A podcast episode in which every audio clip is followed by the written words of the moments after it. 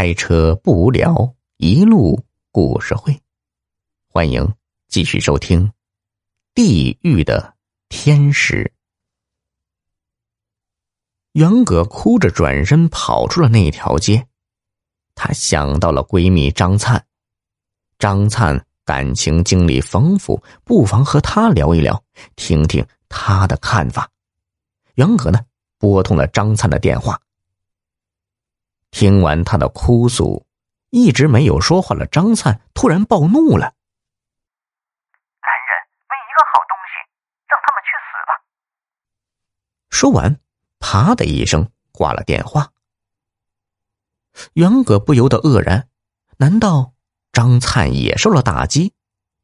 在他的印象中啊，张灿的男朋友换了一个又一个，但从没见他伤过心。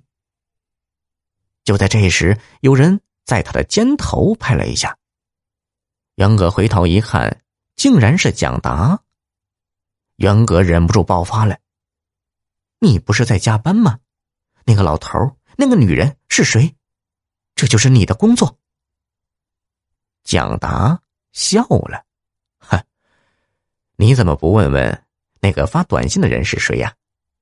那就是我呀，是我让你跟踪我的。”袁葛一听，惊讶的瞪大了眼睛。蒋达叹了口气说：“哎，我知道，我欠你一个解释。我一直很想告诉你，但我又怕吓跑你。之前我已经吓跑了两个女孩了。我一直在寻找一种合适的方式来告诉你，所以呀，我才发了那条短信，让你。”先对我的工作有一个直观的了解，然后再跟你解释。你究竟是干什么的？你不是妇产科医生吗？哎呦，我什么时候说过我是妇产科医生了？那只不过是你的猜测呀。接着，蒋达又脸色凝重的说道：“嗯，其实我的工作是 HIV 告知。”嗯，说的简单点吧，就是把 HIV 的检测结果告诉患者。这项工作在我国还刚刚起步啊。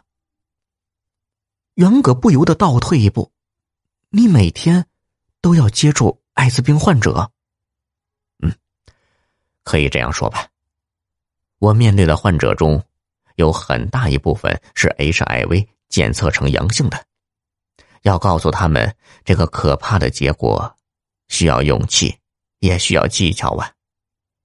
我的工作就是让他们尽量平静的接受这个结果，并且告诉他们相关的知识，以便他们保护自己和家人。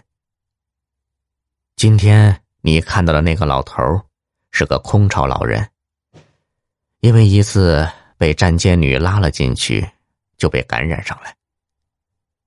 他不敢告诉自己的儿女，甚至不敢到医院拿药。我今天是特意给他送药去的。而那个红衣女孩，她的职业，想必你也猜到了。本来她该回家治疗，但因为孩子读书要花钱，她又偷偷的跑出来重操旧业。为了他自己呀，也为了避免更多的人被感染，所以。我来劝说他。袁格好不容易从最初的震撼中平静下来，他冷冷的问：“给他送钱也是你的工作？”“哦，我的工作不仅仅简单的告知啊，也包括一些回访。当然，给他送钱只是我个人想帮帮他。一开始我也很不喜欢这个工作。”但后来，我慢慢的接受并喜欢上了这份职业。就像是我的网名，我站在地狱之门，却很想做个天使。我最开心的是告诉患者结果是阴性的，他们脸上的表情仿佛获得了新生。